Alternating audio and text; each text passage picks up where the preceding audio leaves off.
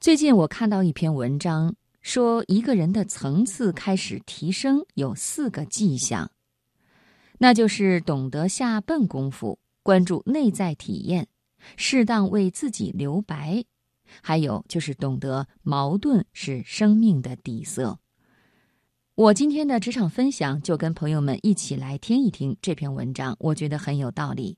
题目是一个人的层次开始提升的四个迹象。作者柳依依。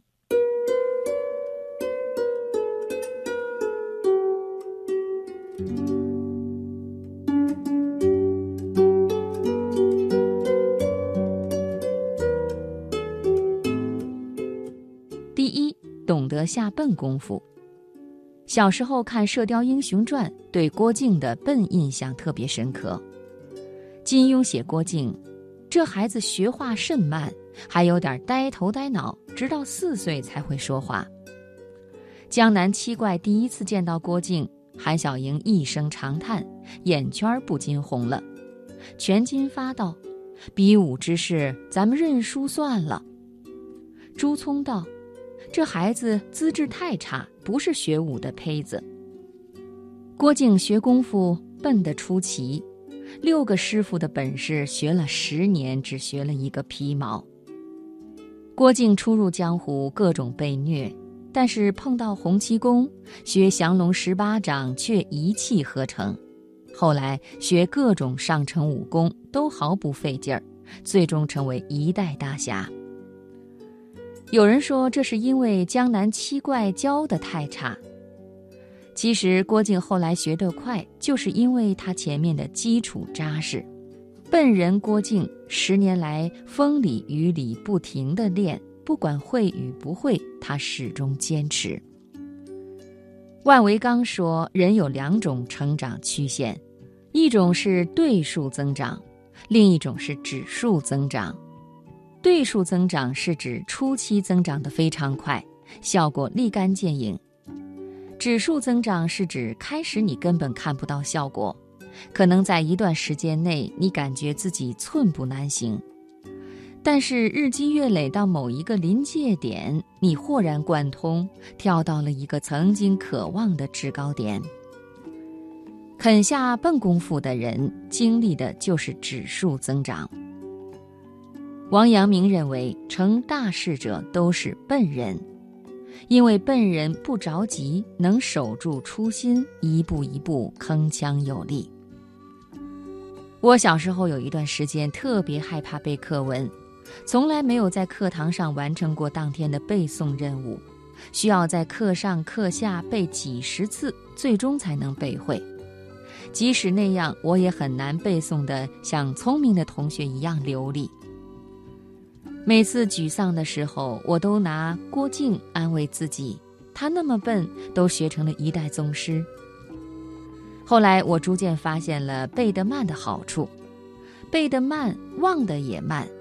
期末考试的时候，我不需要再去花大量时间复习课文，而那些聪明的同学又得重新开始背。另外，背诵的东西内化到脑海里，写作文的时候，遣词造句逐渐甩出同学一大截，作文经常被评选为范文，贴在教室的墙上。世界上最不怕的就是笨，笨人懂得下慢功夫，是世间最有远见的。懂得下笨功夫，这是一个人的层次开始提升的第一个迹象。第二，剔除冗余的物质，关注内在体验。我曾经以为拥有的东西越多，人就越能活得幸福。后来看了《少即是多》，我领悟到，将物质做加法，并不能换来人内心的丰盈。只有摆脱物质的束缚，增加体验，人才能向幸福靠近。我开始做减法，在物质方面不再追求多多益善，衣服越少越好，但件件合乎我的心意。家里的用品也添置的越来越少。只买真正需要的经典款式。梭罗说：“把一切不属于生命的内容剔除，简化成最基本的形式。”当我把冗余剔除，从多中彻底抽身出来，我开始懂得关注精神的需求。三，适当为自己留白，体验安静的力量。在《安静的力量》一书中，作者皮克讲述了一个故事。